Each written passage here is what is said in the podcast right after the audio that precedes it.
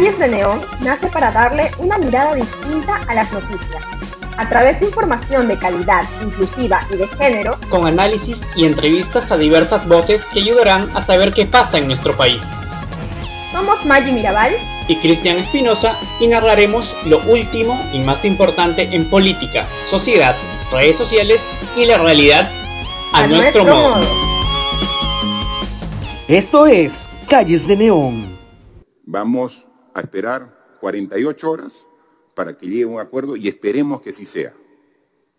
De no ser el caso, pensando en la salud, en la vida y pensando en el artículo número uno de la Constitución, invocaremos al artículo 70 de la Constitución.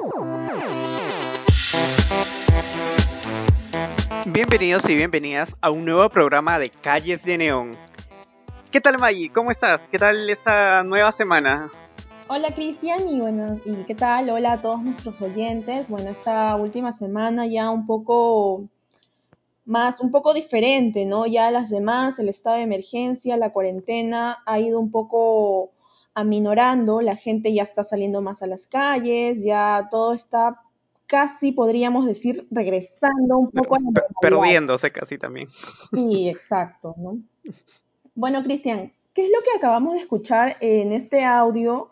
Bueno, escuchamos al presidente Martín Vizcarra en su última conferencia de prensa, eh, dada el último 24 de junio, donde, bueno, expuso, ¿no? Expuso las razones y los problemas, miércoles 24 de junio, los problemas que hay en cuanto a la en cuanto a los acuerdos que están llegando con las eh, clínicas privadas para el tratamiento del COVID-19, ¿no? Así es, eh, justo, bueno, como ya la mayoría de nosotros sabemos por los medios, hay muchas personas que se han estado quejando, denunciando el hecho que las clínicas por atenderlos les están cobrando como que sumas, o sea, exorbitantes, mm, diez mil soles, cien mil soles, cincuenta mil soles, o les piden que les haga un pago primero para poder atenderlos. Y justo el mensaje de ese día, eh, eh, de ese día miércoles, el, entre todo lo que dijo el presidente, lo destacable fue eso, eh, diciendo de que, eh, que las clínicas estuvieran eh, lucrando, que no se iba a permitir y que ellos estaban haciendo, el Ministerio de Salud estaba tratando de llegar a un acuerdo con las clínicas para establecer un, un monto que el Estado cubriera para que la gente no se viera tan afectada. Pero aparentemente la negociación como que había sido, no había sido fructífera y el presidente ya decía, ya si no me si no digamos un acuerdo, tienen 24, perdón, tienen 48 horas, porque según la Constitución, según el artículo 60, yo puedo, o sea, eh, perdón, el artículo 70 que dice que es por un caso de emergencia o por un caso de, a ver, aquí, ah, de bien común, o sea, decía que el derecho de propiedad es inviolable, pero en caso de emergencia o de bien común, pues, ahí se podía como que, ¿cuál es esa palabra? Expropiar. Exactamente, expropiar. Lo que pasa, y como decías, Cristian, es que tanto el sistema de salud y como el gobierno central eh, intentó, y lo que dijo el presidente Vizcarra junto con el ministro de Salud, es que intentaban llegar a acuerdos con las clínicas privadas para ver cuánto sería el monto. Eh, lo que, por ejemplo, dijo, y, o se sabe, es que el Seguro Integral de Salud, el CIS, el CIS, había propuesto a las clínicas una tarifa social. Según lo que habían dicho y la resolución, la identidad asumiría el pago de 3.320, eso sí es una clínica nivel 2, y 3.539 si fuera una clínica nivel 3. Esto por el día del infectado, o sea, esto es por día de, eh, eh, de la persona que estuviera en la unidad de cuidados intensivos. Y esto se redondearía a los 21 días que cubriría ese paquete que tendría un costo total de 32 mil eh, soles aproximadamente, ¿no?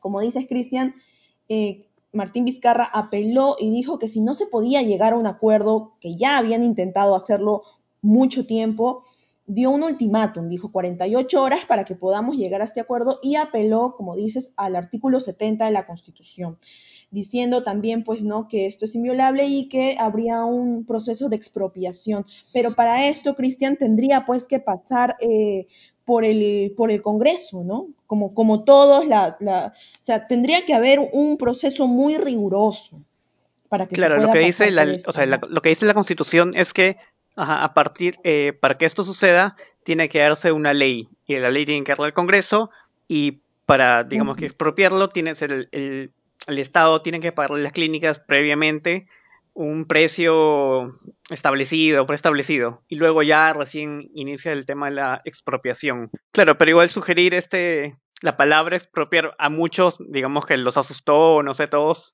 se alarma, bueno, no todos, digamos que el, los empresarios, eh, los grandes empresarios como que se alarmaron y se asustaron un poco. Claro, con esta imagen que ya habíamos o le habían puesto a Martín Vizcarra de dictador, supuestamente desde que cerró el Congreso, ¿no? Por ejemplo, Cristian, por un lado también, eh, en RPP Noticias entrevistaron al vocero eh, de al vocero Carlos Yo, él es vocero de eh, la Asociación de Clínicas Privadas, y él indicó que debería ser un monto de 97 mil soles, el monto total que tendría que cubrir los 21 días.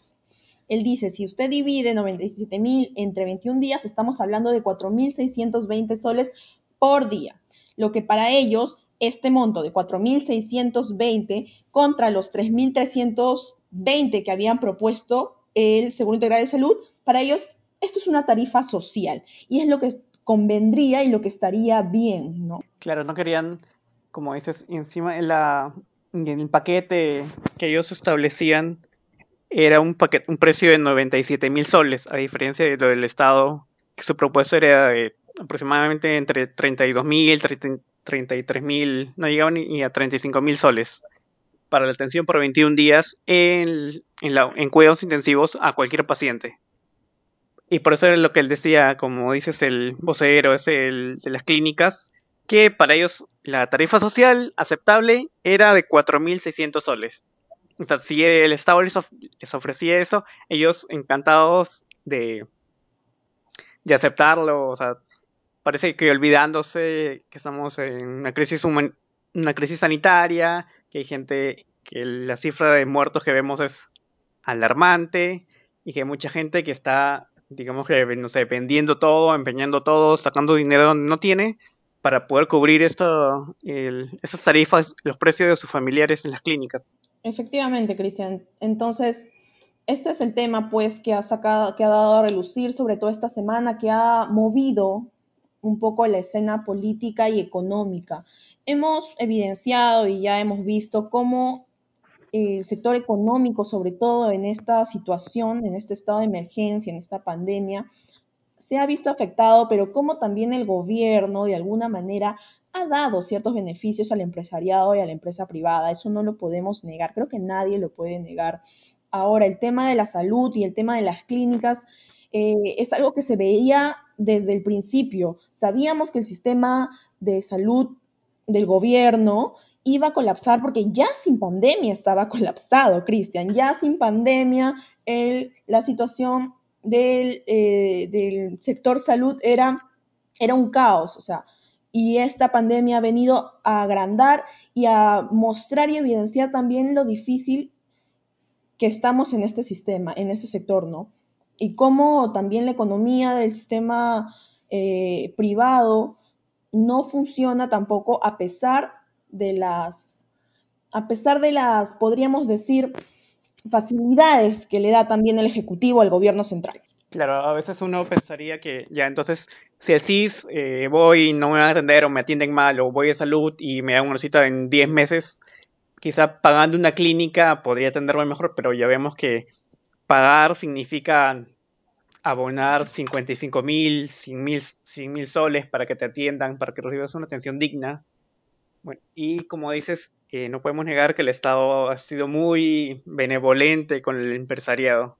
Bueno, finalmente esto eh, no tomó ni 24 horas, creo que ni 12 horas, para que llegara a un acuerdo, para que las clínicas aceptaran eh, establecer una tarifa plana de 55 mil soles por atención. Es decir, eh, paciente que llegue a sus establecimientos eh, derivados de un hospital del Estado, ojo, eh, se, iban, les, se les iba a cobrar tarifa plana de 55 mil soles. Si estuvieran 21 días, si estuvieran una semana, si estuvieran un mes o el tiempo que estuvieran, o incluso si estuvieran un día, se les iba a cobrar 55 mil soles.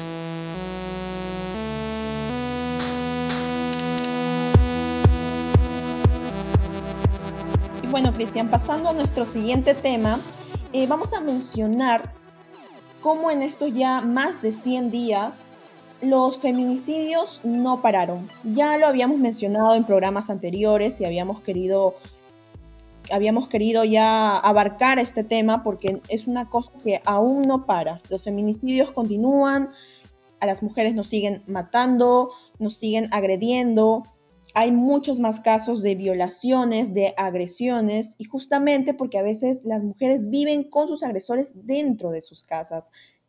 Algo que la, el estado de emergencia ha hecho que sea más evidente aún, evidente en cuanto a cifras, pero aún muy invisible en tema social y en tema de justicia.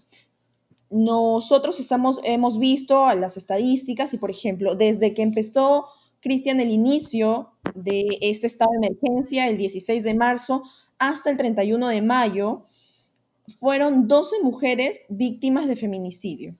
Esto solo al inicio de la cuarentena, ¿no? Nueve peruanas y tres extranjeras. Ellas hasta el 31 de mayo fueron las representantes, vamos a decirlo de esta manera, de la violencia de género y del maltrato a las mujeres que aún se vive en el Perú. Así, sí, justo haciendo énfasis en este, en lo que decías de que muchas de ellas, que es eh, de las víctimas que has mencionado, que vivían, estaban en, casa con sus agresores, eh, el vínculo entre los agresores y las víctimas tenía una relación previa, es decir, muchos de ellos eran, habían convivientes, enamorados, parejas, en algunos casos era un conocido, un vecino, y incluso estaban también los ex convivientes y ex enamorados.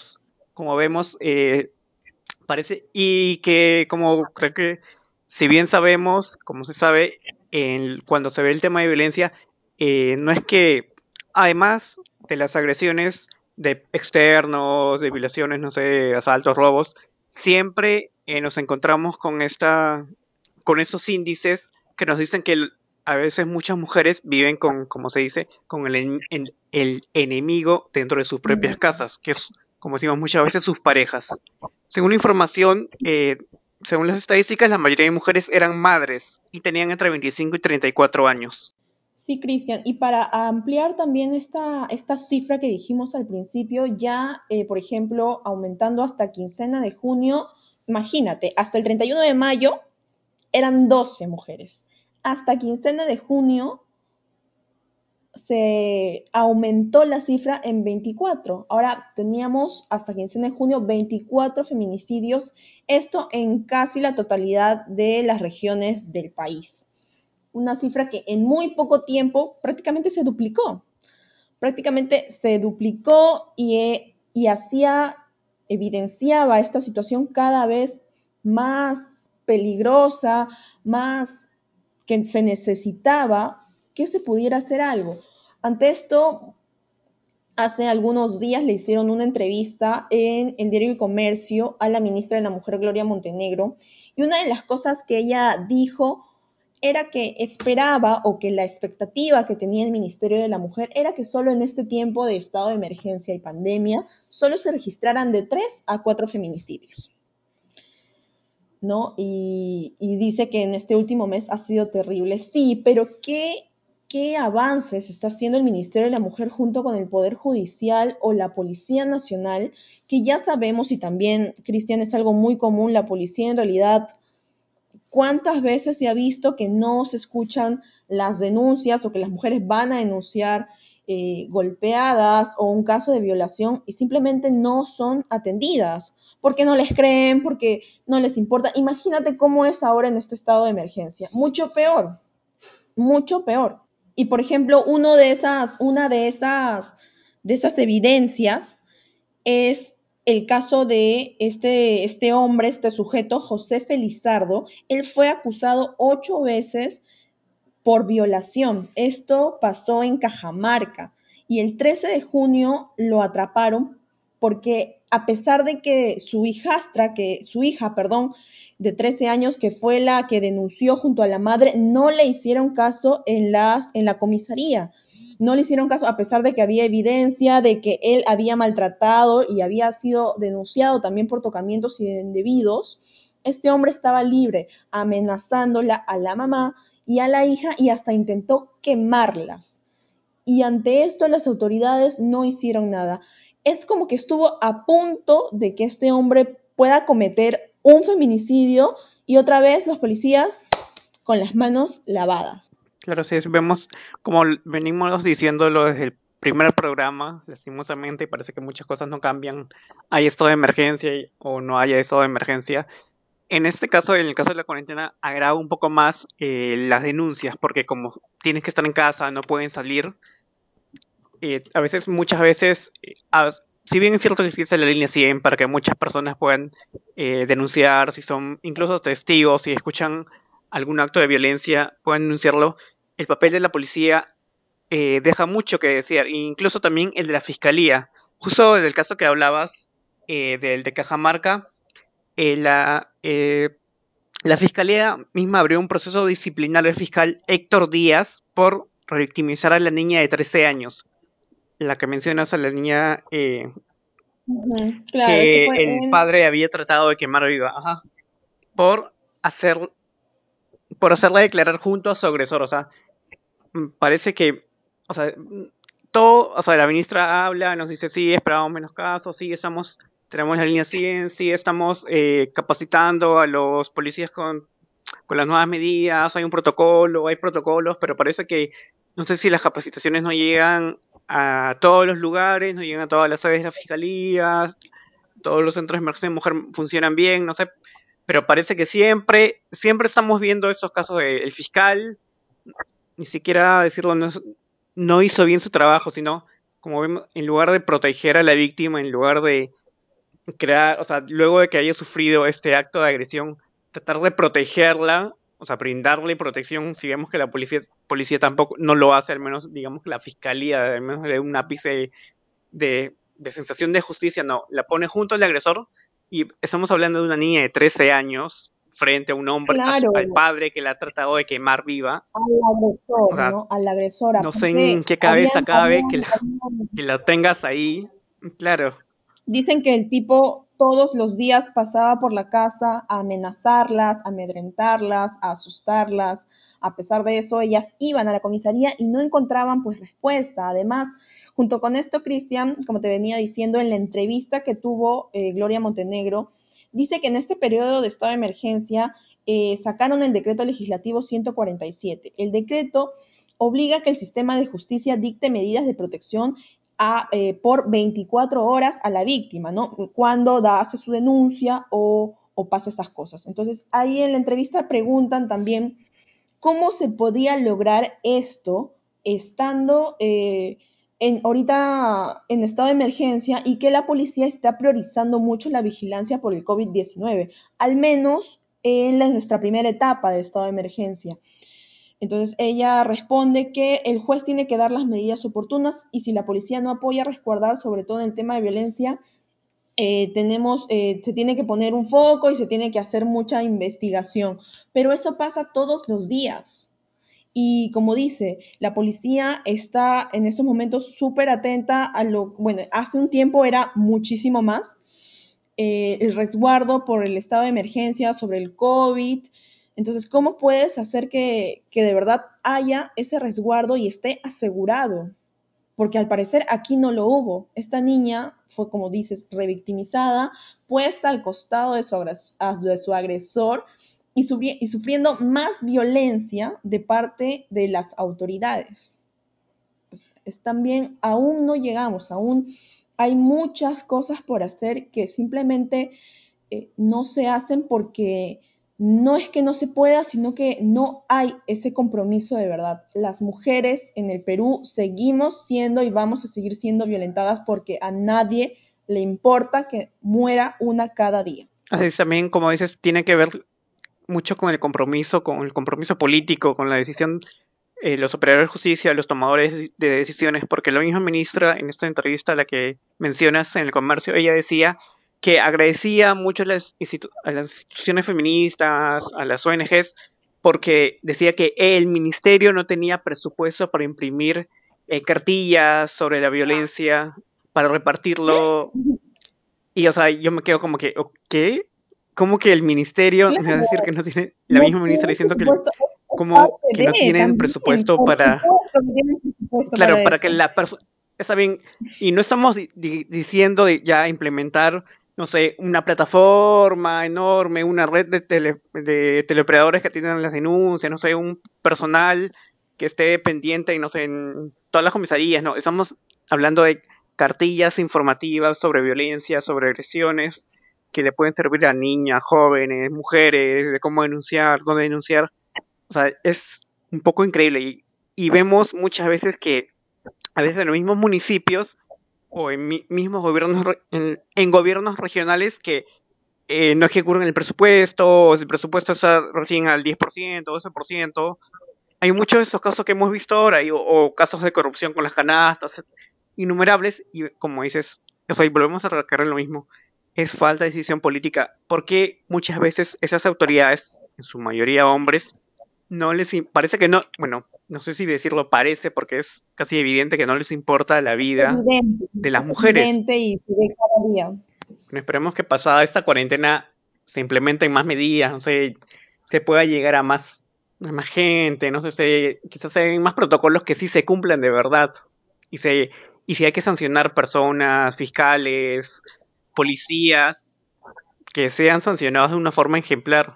Ojalá, Cristian, ojalá, porque creo que venimos luchando contra eso por muchos años, creo que décadas, muchas mujeres eh, en las décadas pasadas lo han querido, hay un avance, de que lo hay, lo hay, pero no se ha logrado todavía el objetivo total, que es eliminar el patriarcado y el interés de que las mujeres no, es, no, nos, no nos maten, ¿no? Porque a las mujeres nos matan y a nadie le importa. Hay justificaciones de por medio, como tú dices, en el ámbito político, judicial, nadie hace nada. Eh, las mujeres están desaparecidas. Hasta hace poco en, eh, en, el estado de emergencia eran 51 mujeres desaparecidas solamente en el estado de emergencia. ¿Dónde están esas mujeres? ¿Qué se hace para buscarlas? No olvidemos el caso emblemático que fue el caso de Solciret. Pasaron tres años y medio y la encontraron en la casa en donde el primer juez nunca quiso ir a hacer un peritaje. ¿Dónde estamos y de qué estamos hablando? Las mujeres para el Perú aún no, no, somos importantes. Calles de Neón.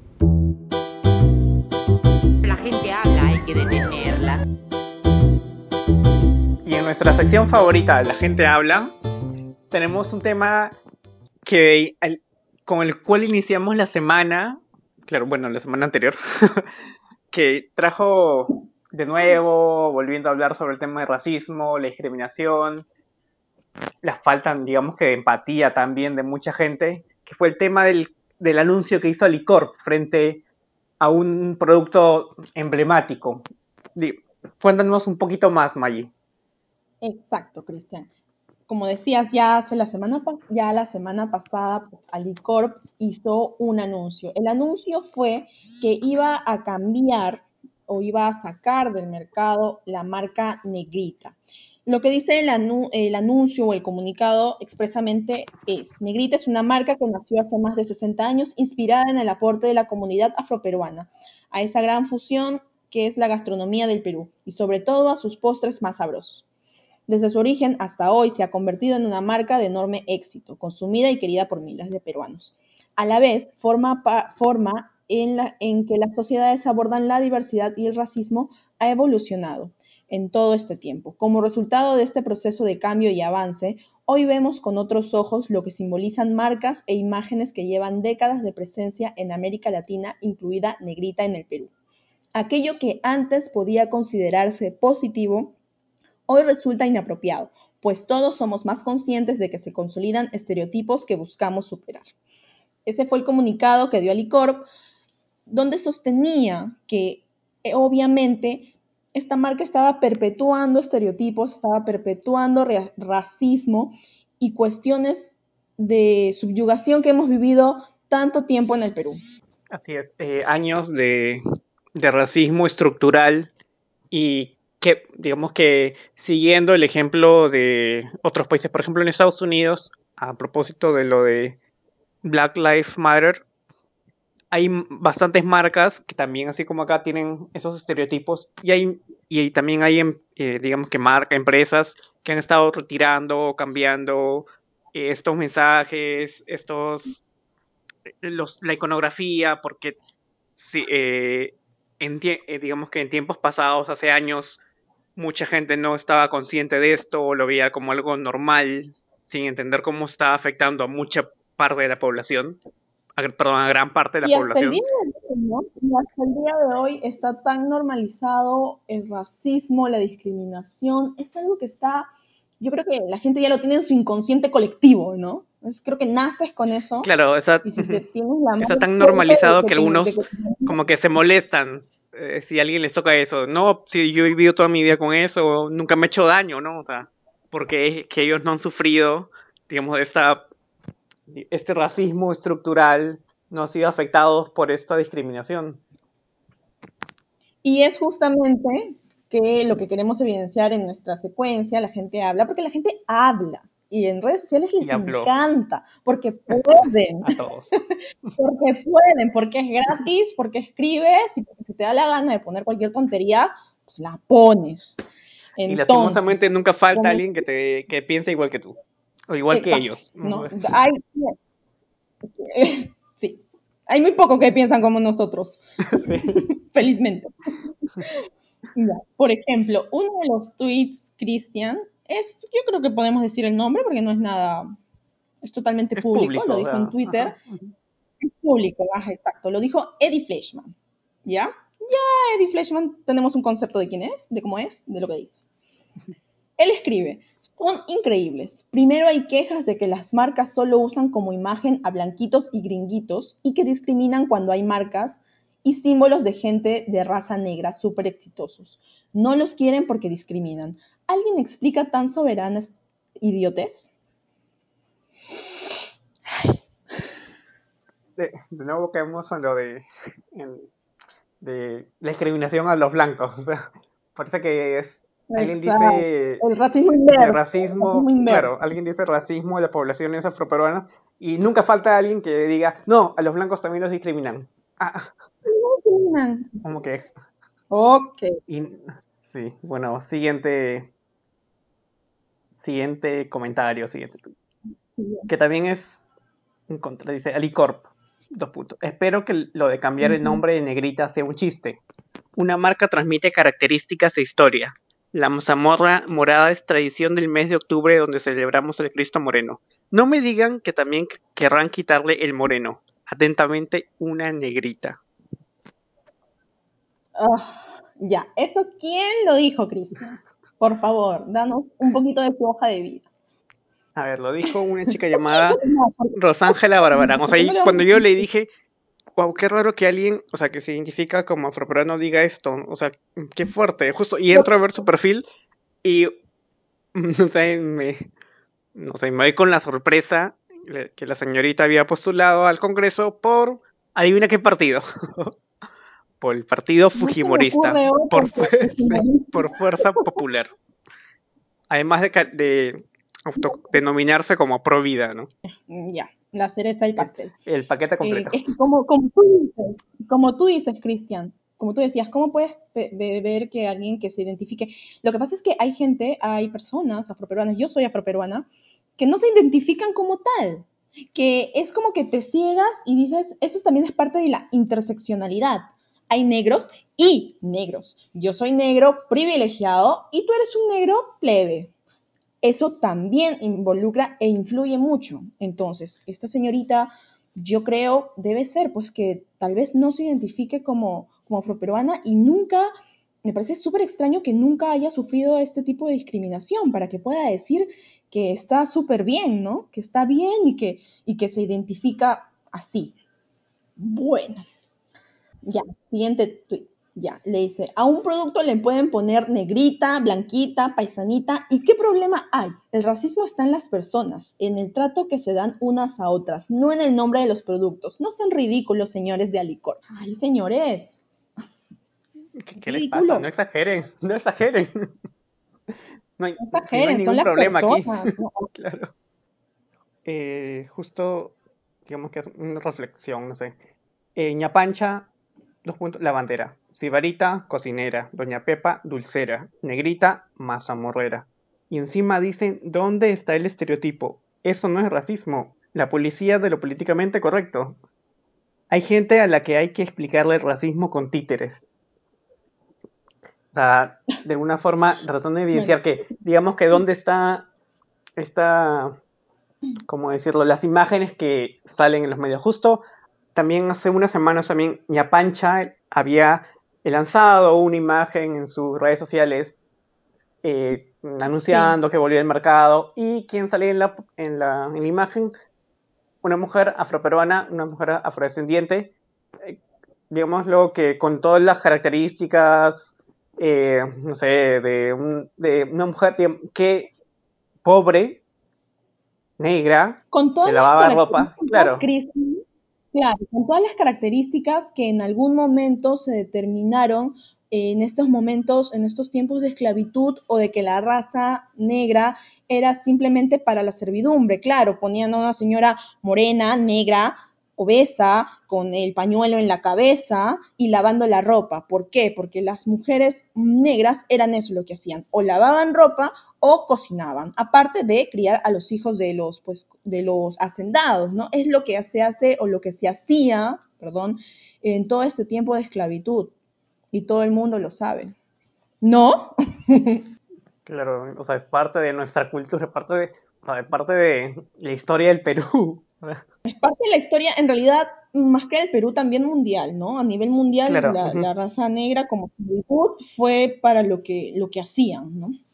Eh, Cristian, bueno, vamos a leer, por ejemplo, un tuit de Marisela Joya. Marisela Joya es futbolista eh, de fútbol femenino, ella pertenece al club de César Vallejo y ella también lanzó, lanzó un tuit, una opinión sobre esto. Ella lo que dice es, algunas personas que no le ven nada de malo al estereotipo de la marca negrita es porque quizás en su infancia no les gritaban despectivamente negra mazamorrera.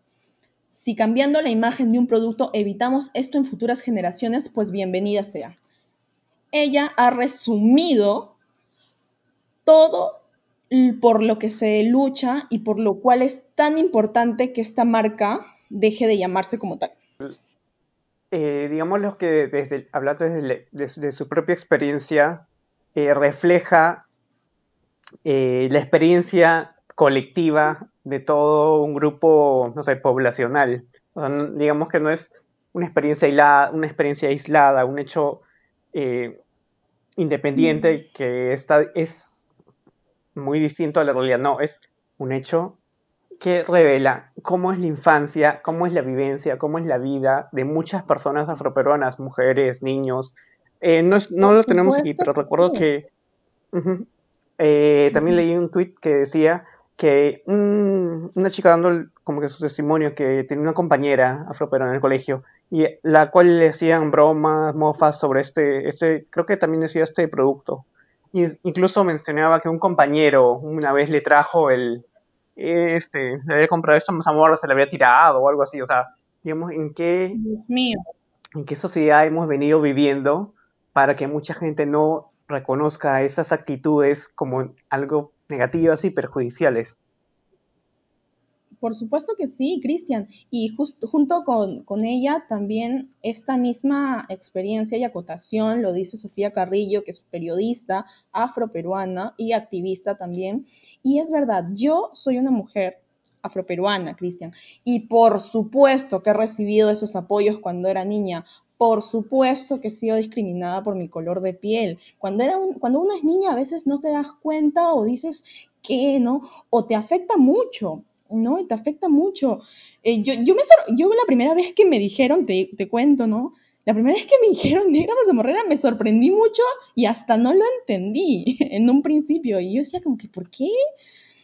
Y luego entendí que es, que es algo de verdad que yo esperaría que ninguna niña lo pase. O sea, uno lo pasa por el color de su piel, por el tipo de cabello que tiene. O sea, por ejemplo, yo eh, viví años eh, renegando de mi cabello o no poder mostrarlo porque a la gente no le gusta lo diferente, porque a la gente no le parece, porque simplemente, ay, qué desordenado está, qué mal está, o sea, ay, por favor, ¿no? Vivimos con eso día con día, todos los días, entonces, definitivamente que una marca tan grande como su mismo, en su mismo comunicado lo dice, que tiene 60 años y que es parte de una tradición y todo esto lo cambie, definitivamente cambia el curso de, de una parte de la historia. Claro, como bien dices, o sea, a veces muchos, eh, digamos, no sé, niños, adolescentes que se han visto afectados por esto, quizá en un inicio, como dices, eh, no lo entendían, ¿no? Pero vas, mientras vas creciendo, vas entendiendo cómo funciona los, la sociedad y cómo es que estas estructuras están tan marcadas en niños, en adultos, que para ellos es como que una broma, que sienten no te, que no te afectan en nada, pero ahí, o sea, testimonio, lo que hizo Sofía Carrillo, lo que dice esta, eh, esta otra deportista, o sea, así como ellas, así como tú, miles de personas que se han visto afectadas por esto, por esta creación, supongo que en algún momento alguien dijo, no, vamos a representar a las mujeres como, eh, afro, afroperuanas como son, ah, son eh, eh, son que se dedican a la cocina, que trabajan en la cocina, eh, con, como dices, con el pañuelo el cabello, ya, así son, entonces así tienen que ser todas. y esto crea un el imaginario a todos que afecta desde niños, cuando crecen en la estructura, como digo, de la sociedad, que no nos deja avanzar como sociedad, no nos deja crecer como país. Y este pequeño paso que hace esta marca es como dices, va a cambiar el curso de la historia de mucha gente, de muchos niños y adolescentes que vienen. Sí, tampoco los endiosemos, tampoco los endiosemos, pero claro, claro, se debió hacer mucho tiempo. definitivamente, lo están haciendo. Perfecto, perfecto. Y es algo que se debía hacer. Y justamente, Cristian, hablando de esto, no solo son a veces niños, no solamente es gente que no sabe. Yo quiero contar mi experiencia aquí. No sé si me permites, Cristian. Claro, claro, por. Eh, recuerdo cuando me la dijiste, o sea, ahí fue como que, Sí, y es que yo también me quedé en shock. Y fue una experiencia que me ha pasado hace muy poco. Voy a decir, no a decir nombre, pero voy a decir fechas. Por ejemplo, es algo que me ha pasado hace muy poco y algo que no había, como dice las, las señoras de aquí también, que no me había pasado desde que era niña, ¿no? Eh, por ejemplo, ah, eh, ya, mi anécdota es, yo, eh, bueno, me llamaron para una entrevista de trabajo, postulé a un trabajo, entre comillas, voy a decirlo, eh, que era de mi interés, pues, ¿no? Entonces, bueno, voy a la entrevista, eh, como en todos los trabajos, pues te hacen tus pruebas, ¿no? Prueba de reacción, prueba de cámaras, ok, no, estaba ahí, ¿no? Bueno, voy a decir la verdad, el sueldo era poco, esta entrevista me llamaron a quincena de mayo, por si alguien sabe de qué estoy hablando, esta entrevista me llamaron en quincena de mayo. Y después de que pasé las pruebas, bueno, el señor que me entrevistó, pues era en realidad muy déspota, muy así en el modo coloquial alzado. Yo estaba como que entusiasmada, bueno, es un trabajo, qué bueno. Hasta que empezó a preguntarme, porque resulta que el, que el lugar es un sitio donde tienen que involucrar mucho, él me dijo, involucramos mucho la imagen. ¿Qué significa eso? Yo le dije. Y primero me preguntó que si tenía eh, un portafolio de fotos, porque necesitaba muchas fotos elegantes, ¿no? Entonces yo le dije que no, porque no las tengo. y luego me dijo, en realidad a mí me gustaría, y eso fue lo que más, fue el impacto. Dijo él, esto que te voy a decir de repente va a sonar un poco racista. Cuando dijo eso yo ya me puse muy seria y lo miré con mi cara, que algunos me conocen, saben cómo es mi cara. Pero yo quisiera que si tú entres o que ingreses a la empresa porque le darías un toque de diversidad, porque tú eres así pues, morenita. Y yo le dije, perdón, ¿yo soy qué? Ah, y a veces lo pueden tomar a mal. Y yo le dije, entiendo por qué lo puedo tomar a mal. Creo que estoy en todo mi derecho de tomarlo a mal. El tipo, obviamente, por su carácter, ni siquiera se, ni siquiera se, a Milano ni nada, ¿no? Yo verdaderamente le dije, bueno, está bien, muchas gracias, ya me tengo que ir. Estamos en contacto. Eh, mm, sí, está bien, le dije. En realidad me fui rápido y aunque no lo crean, me desencajó mucho esto. Me desencajó mucho, me fui media ida a mi casa, fui como que, ¿qué acaba de pasar? No lo puedo creer. De verdad, no puedo creerlo.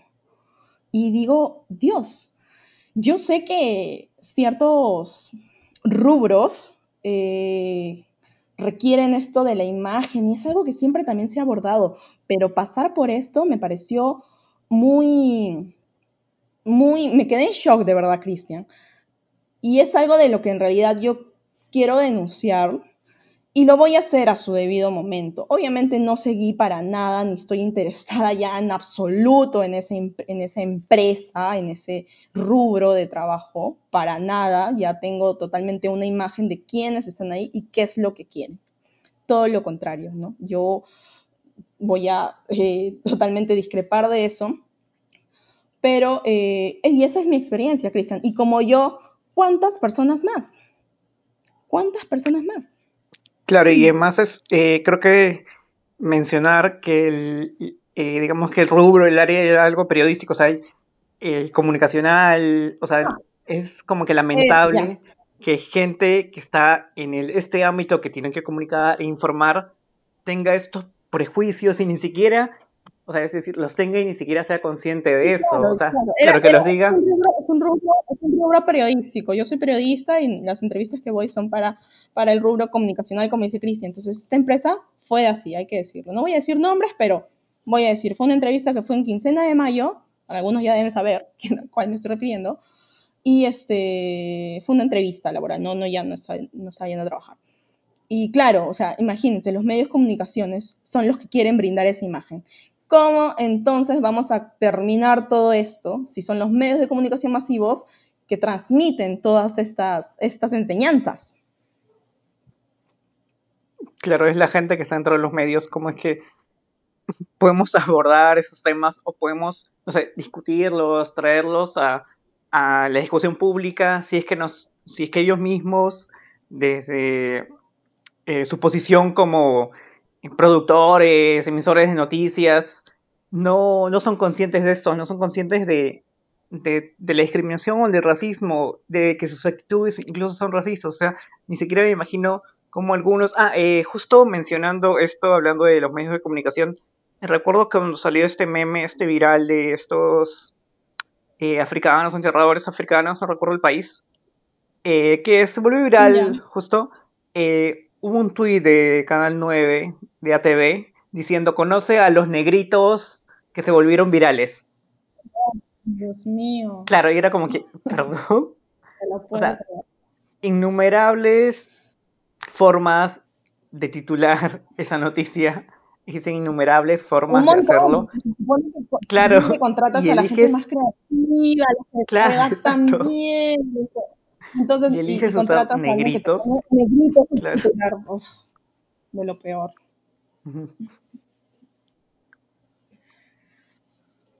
Bueno, Bueno. entonces, esto es lo que queríamos evidenciar con nuestro tema. Ya dijimos, ¿no? La gente habla y le va a encantar hablar. A los que les tenga que doler, pues que les duela, ya va a cambiar y las cosas están cambiando. Y van a seguir cambiando porque hay, tenemos para rato muchas cosas por luchar.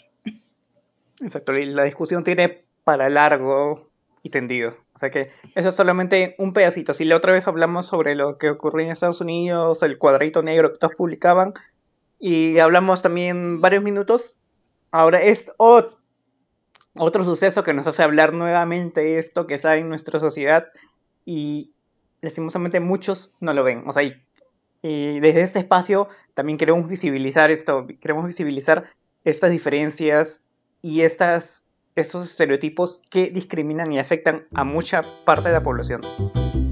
La gente habla, hay que detenerla. Calles de Neón. Y bien, para, para terminar eh, este programa, no queremos dejar pasar, ya que una fecha que ha sido justo es hace unos días, digamos, ha sido ya el día domingo 28, que ha sido el Día del Orgullo, que se conmemora una fecha más como el Día del Orgullo LGTBI. Y justo eh, a raíz de esta, esta conmemoración es que Ipsos Apoyo ha difundido una encuesta que ha sido eh, realizada, eh, digámoslo, por encargo del Ministerio de Justicia. Es la segunda encuesta nacional de derechos humanos. Y dentro de esta encuesta hay un apartado, hay un dato sobre la población LGTBI en el Perú. Eh, para dar algunos datos sobre en sí la encuesta, es que se realizó cara a cara del 7 al 25 de noviembre del 2019 a 3.312 hombres y mujeres mayores de 18 años en áreas urbanas y rurales. Por ejemplo, uno de los primeros datos que evidencia esta encuesta es que el 71% de peruanos considera que la población LGTB es discriminada en el Perú. Esta cifra los ubica como una de las poblaciones vulnerables más discriminadas del país. Mm un ámbito en el que tampoco hemos avanzado nada, justo hablando de, discriminación, ¿no? hablando de estos temas y poblaciones vulnerables. Así es, eh, como mencionas, el 71%. Y justo eh, viendo el, el, el detalle, eh, la lista justo debajo de las personas homosexuales, trans y bisexuales, se encuentran personas con VIH, SIDA, poblaciones indígenas y personas con discapacidad, que también son eh, discriminadas. Bueno, con otro dato, siguiendo con otro dato, perdón, cuatro de cada diez personas no estarían dispuestos a contratar a una persona trans y tres de cada diez no contratarían a una persona homosexual. Y, estas cifras, sí, fuertes, eh, en el ámbito rural, eh, en ambos casos se incrementan. Y justo algo llamativo, eh, para que también eso no quería dejar pasar porque está relacionado con el tema anterior, es que la, perdón, la pregunta es, si, si tuviera una empresa, ¿qué tan dispuesto estaría a contratar a una persona afroperuana? Solo el 11% contrataría a una persona afroperuana. O sea, a veces nos reímos, o sea, no sé, no sé si nos reímos, pero hablamos, estábamos hablando del tema de la mazamorra hace un rato, del racismo, la discriminación, por un nombre, una marca que se cambia, y algunos decían, no, no es nada, no pasa nada, pero... Pues sí pasa. Pues sí pasa, 11% solo contrataría a una persona afrodescendiente. O sea, ¿qué nos pasa? ¿Qué le pasa a esta sociedad? No sé. No sé. bueno, ¿qué le pasa? Lo que le ha pasado muchas veces, ¿no? Y por ejemplo, eh, el 37% dijo que estaría dispuesto a contratar a una persona trans, transexual, transgénero y travesti, ¿no? Y por ejemplo, el 30%, solo el 30%, eh, contrataría a una persona homosexual. Así, siguiendo con otro, otros datos de la encuesta es sobre derechos humanos, eh, digamos que revela o expone eh, estereotipos y, actitudes discriminatorias frente, hacia las personas eh, lesbianas, gays, bisexuales y transexuales. Por ejemplo, la, el estereotipo, digámoslo, no sé, con mayor difusión que alcanza el 46% es que 46% de personas cree que una persona trans, ya sea transexual, transgénero, vive confundida. O sea, se sigue, eh, digamos, difuminando, no sé, se sigue teniendo esta lógica de que una persona trans es alguien confundido, que le falta experimentar, que es una etapa lo que está viviendo, o sea, negándole la identidad de otra forma, porque si bien una cosa es lo que las personas pueden percibir o pensar, esto se traduce en la falta de leyes, se traduce en la violencia que, sufren, esto se traduce en la falta de un marco normativo que los apoye y una estructura que los, eh, que los violenta, no solamente eh, en el ámbito, digámoslo, social, privado, sino también en el ámbito estatal y laboral. Claro, Cristian, y por ejemplo, de, en cuanto a estos estereotipos, también el 36% está de acuerdo con las frases de, por ejemplo, es peligroso dejar a una niña o un niño con una persona homosexual. Imagínate, o sea, esta, esto, esto de que a veces lo dicen como es una enfermedad o como tú dices, es una etapa o está desviado o ya las personas muchísimo más extremistas son cosas del demonio y estas cosas, o sea, siguen también perpetuando esto y como dice, niños, niñas, o sea, estamos siguiendo enseñándole a las futuras generaciones a seguir con lo mismo. Así es. Y otro dato más, eh, el 45% de encuestados responde que las personas se vuelven homosexuales no, por traumas en su infancia o por malas experiencias. De nuevo, esto alegando eh, esta idea de que es una confusión, es una etapa, algún trauma viviste y por eso eh, te identificas como LGTB, o sea, de nuevo cayendo en los mismos estereotipos. Sí, Cristian, esto me hace, me hace recordar a la conversación que tuvimos en el programa pasado, si no me equivoco, con Nix, que nos está, que estábamos hablando en por qué, eh, bueno, nos contaba situaciones del acoso, por qué es tan normal, por qué es tan fácil cegarse. Esto me hace recordar también a, a eso que ella nos decía, que esto no del traumas de la infancia, o sea, a las personas, a la sociedad le gusta eh, cegar, ¿no? No de no querer aceptar que no que eres diferente, que, que hay personas diferentes y que deben vivir con la identidad con, con, lo que se identifican y que así van a ser felices. La sociedad quiere cegarse y quiere poner excusas a todo o quiere dar y buscar culpables y a llegar hasta el odio, ¿no? Porque sabemos que eh, la población LGTB hay, tiene mucho, hay, a, a, mí me dan mucho miedo a veces porque están tan propensas al odio encarnado. ¿Cuántos casos se han visto a nivel mundial? Y justamente este día del Día del Orgullo se celebra por, o se celebra, perdón, no, se conmemora. Eh, claro, por un hecho, un, un como digamos, como se dice, un, los disturbios de Stonewall, que es eh, cuando los, en un bar eh, en Estados Unidos, un grupo de homosexuales, personas trans, dijeron basta de abusos, dijeron basta de abusos, no vamos a seguir soportando la violencia, muchas veces de la policía, y se enfrentaron a la policía y como que años después seguimos conmemorando eh, la lucha de esas personas y que es la lucha de muchas más personas que han venido a lo largo de los años para tratar de conseguir derechos que en algunos países se consiguen, a veces eh, tardan demasiado. Vemos ahora hace poco algún, eh, no recuerdo el país, eh, acaba de despenalizar la homosexualidad. O sea, hay muchos, algunos países que han considerado la homosexualidad como algo, un delito. O sea, que es algo, o sea, estamos en 2020 y es, es un poco increíble. Incluso en nuestro país quizá no es un delito, no está considerado como un delito, pero ahí, como yo, como esta encuesta, estos datos revelan, no está considerado como un delito, pero sí está con, hay muchos estereotipos y muchos estigmas contra las poblaciones sí, LGTBI. Por ejemplo, otro dato que lanza esta encuesta es que el 8% de peruanos adultos se identifican como no heterosexuales.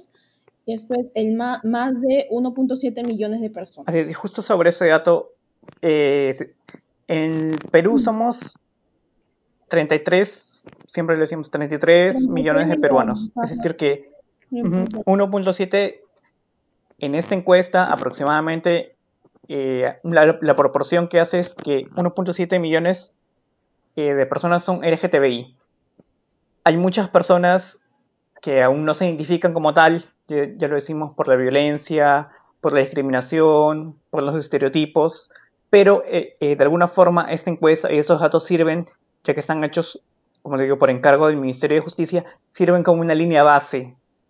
Y esperemos que con esta línea base, con esos datos, eh, se puedan dar, se puedan hacer como que brindar ya políticas públicas, políticas concretas, que no se quede solamente en un informe que lo presenta un ministerio un día por celebrar el Día del Orgullo y nada más, y que ahí esperemos más, que, claro, claro que, que digamos que se transforme en algo concreto, en algo que eh, que beneficie y que salvaguarde la seguridad de la población, porque y como LGTBI, o sea, también estamos dentro de esa población vulnerable. Como ya lo decías, hablabas de crímenes de odios. Uh -huh. Y justo también en otro programa también hablábamos sobre justo de vulneración de derechos. Uh -huh. Y a veces, muchas veces, por los operadores de justicia. Según una encuesta de Pronsex, el 2016-2017, los principales agresores de la población LGTBI eran los operadores de justicia y la policía, es decir, quien se supone que nos deben de proteger son eh, los, los, los, principales agresores, los principales victimarios. Incluso, incluso hemos visto muchos de esos casos eh, durante la cuarentena, cuando hubo esta separación entre hombres y mujeres, cuando incluso hubo, veíamos claro, eh, personas trans. Uh -huh denunciando violencia de los mismos efectivos policiales. que no reconocían a pesar de que se dijo no en conferencias de prensa, que se dijo cómo se iba a actuar, bueno, los los efectivos policiales no hacían caso por una cuestión de que simplemente no les da la gana, una cuestión de que simplemente no no están dispuestos a respetar los derechos de las personas de esta población, de la población LGTB.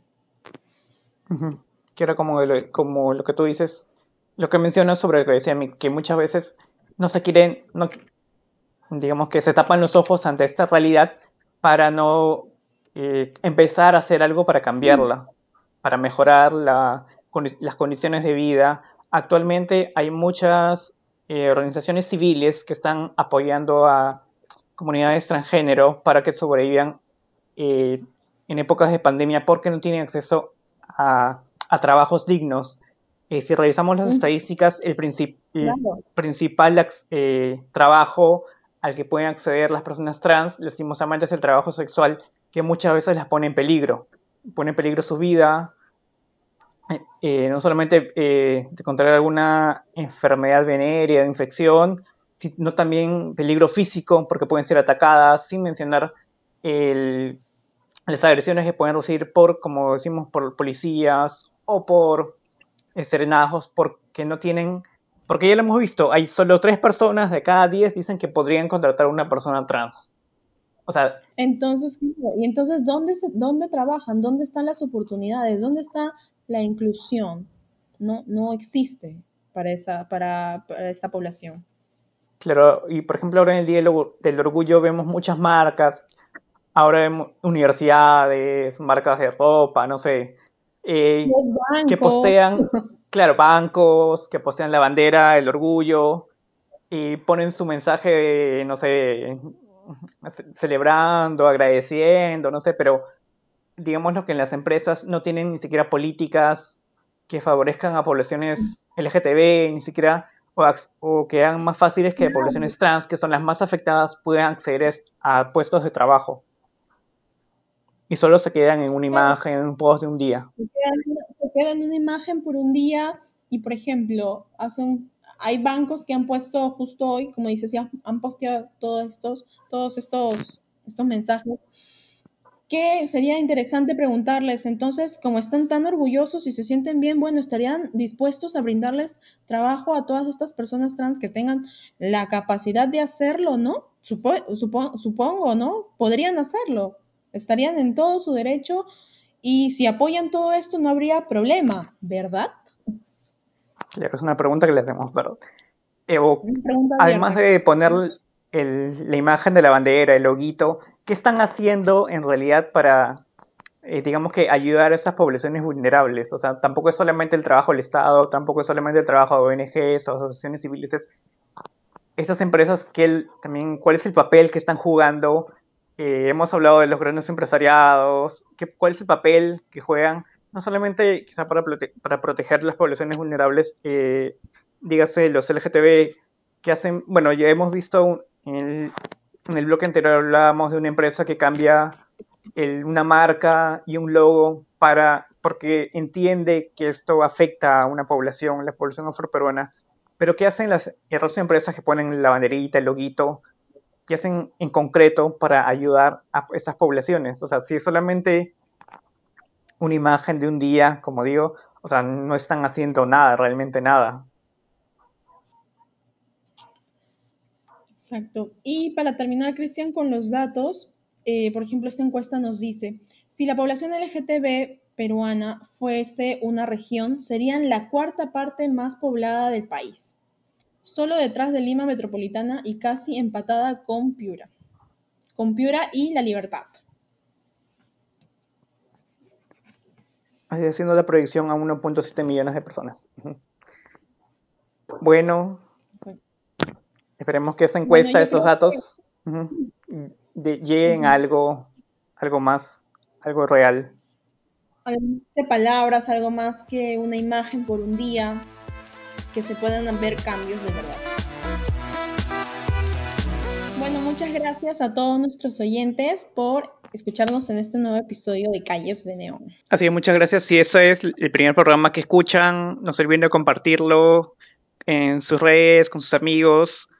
y ya ven, ya saben de qué temas estamos hablando, eh, temas de diversidad, temas de poblaciones vulnerables, temas de género, de feminicidios, que a veces mucha, eh, que no son tratados en muchos medios, en los medios tradicionales, como decimos, pero en ese espacio queremos como que darle una voz para que el, quienes los escuchen sepan que hay otras realidades y sean conscientes de, de esa diversidad en la que vivimos. Sí, así que no se olviden de seguirnos y por favor eh, sigan escuchándonos. Muchas gracias. Chao, Cristian. Chao a todos. Chao, chao, chao, Maggie. No se olviden de seguirnos en nuestras redes sociales. Arroba Calles de Neón en Facebook, Twitter e Instagram. ¡Eso es todo! ¡Y a la mierda!